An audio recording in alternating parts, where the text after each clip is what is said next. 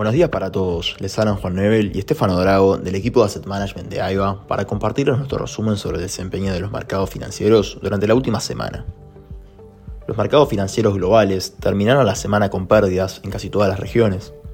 Los principales índices en Estados Unidos finalizaron con el S&P 500 perdiendo 1,2%, el Dow Jones cayó 2% y el Nasdaq 0,9% en negativo. En cuanto a Europa, el Eurostock 600 finalizó la semana con una pérdida de 2,6% y por el lado de Asia, el Nikkei 225 retrocedió 0,9%, mientras que la bolsa de Shanghái recuperaba 25 puntos básicos. La semana estuvo marcada por muchos importantes datos económicos que continúan rumbeando a los inversores y la dirección de los mercados. El sector manufacturero estadounidense siguió cayendo en junio, alcanzando niveles vistos por última vez cuando la economía se tambaleaba por la variedad inicial de la pandemia del COVID-19, según un sondeo que también mostró que las presiones sobre los precios en la puerta de las fábricas también se desinflaron. El Instituto de Gerencia y Abastecimiento, mejor conocido como ICM, indicó que su PMI manufacturero cayó a 46 en junio, frente al 46,9 del mes previo, la lectura más baja desde mayo de 2020. Se trata del octavo mes consecutivo en el que el PMI se mantiene por debajo del umbral de 50, que indica contracción en el sector manufacturero, el periodo más largo desde la gran recesión. Los economistas, consultados por Reuters, habían previsto que el índice subiera hasta 47.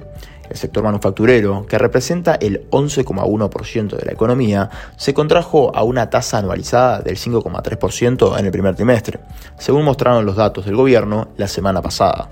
Sin embargo, se mantienen algunos focos de fortaleza en medio de una sólida demanda de bienes como equipos de transporte, maquinaria, así como equipos electrónicos, electrodomésticos y componentes el sector manufacturero está sufriendo el peso de 500 puntos básicos de subidas de las tasas de interés por parte de la Reserva Federal desde marzo de 2022, cuando emprendió su campaña de endurecimiento de la política monetaria más rápida en más de 40 años. El gasto se está desplazando hacia los servicios y alejándose de los bienes, que suelen comprarse a crédito. Las empresas también están gestionando con cuidado sus inventarios en previsión de la debilidad de la demanda. Además, el PMI no manufacturero estuvo muy por encima de las expectativas y del registro del mes anterior. En el caso del PMI de servicios, el que ha estado más acelerado en los últimos meses, se posicionó un poco por debajo del mes anterior, pero por encima de lo que esperaban los analistas. El sector de servicios sigue siendo el que impulsa la actividad económica norteamericana. Estos sólidos datos de actividad económica fueron acompañados por nuevos datos del mercado laboral muy positivos.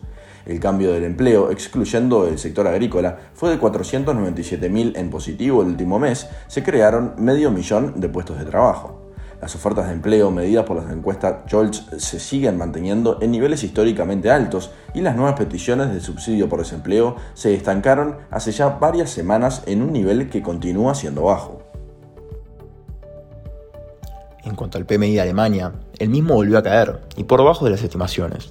Alemania entró en recesión en el primer trimestre, se encuentra en niveles de actividad manufacturera históricamente muy bajos y la agresiva política monetaria ya se está haciendo notar. Por el lado del Reino Unido, el dato de manufacturas se posicionó por debajo del mes anterior también, pero un poco por encima de lo esperado.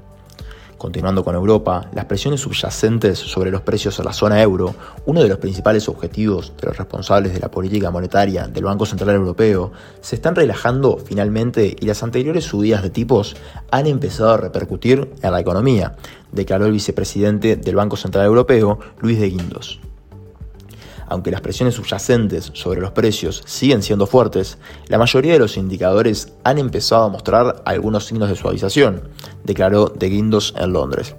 Aunque sigue siendo amplio en términos históricos, el rango de medidas de la inflación subyacente ha empezado a reducirse recientemente, añadió. De Guindos también comentó que el trabajo del Banco Central aún no ha terminado y que el Banco Central vigilará los precios de la inflación de los servicios y los costes laborales en particular. En otras noticias, Estados Unidos busca una competencia sana con China, basada en reglas justas que benefician a ambos países, no en un enfoque de el ganador se lleva todo, dijo la secretaria del estadounidense Janet Yellen al primer ministro chino Li Qiang en una reunión celebrada en Pekín. La secretaria del Tesoro dijo que esperaba que su visita estimulara canales de comunicación más regulares entre las dos mayores economías del mundo y añadió que ambos países tenían el deber de mostrar liderazgo en desafíos globales como el cambio climático.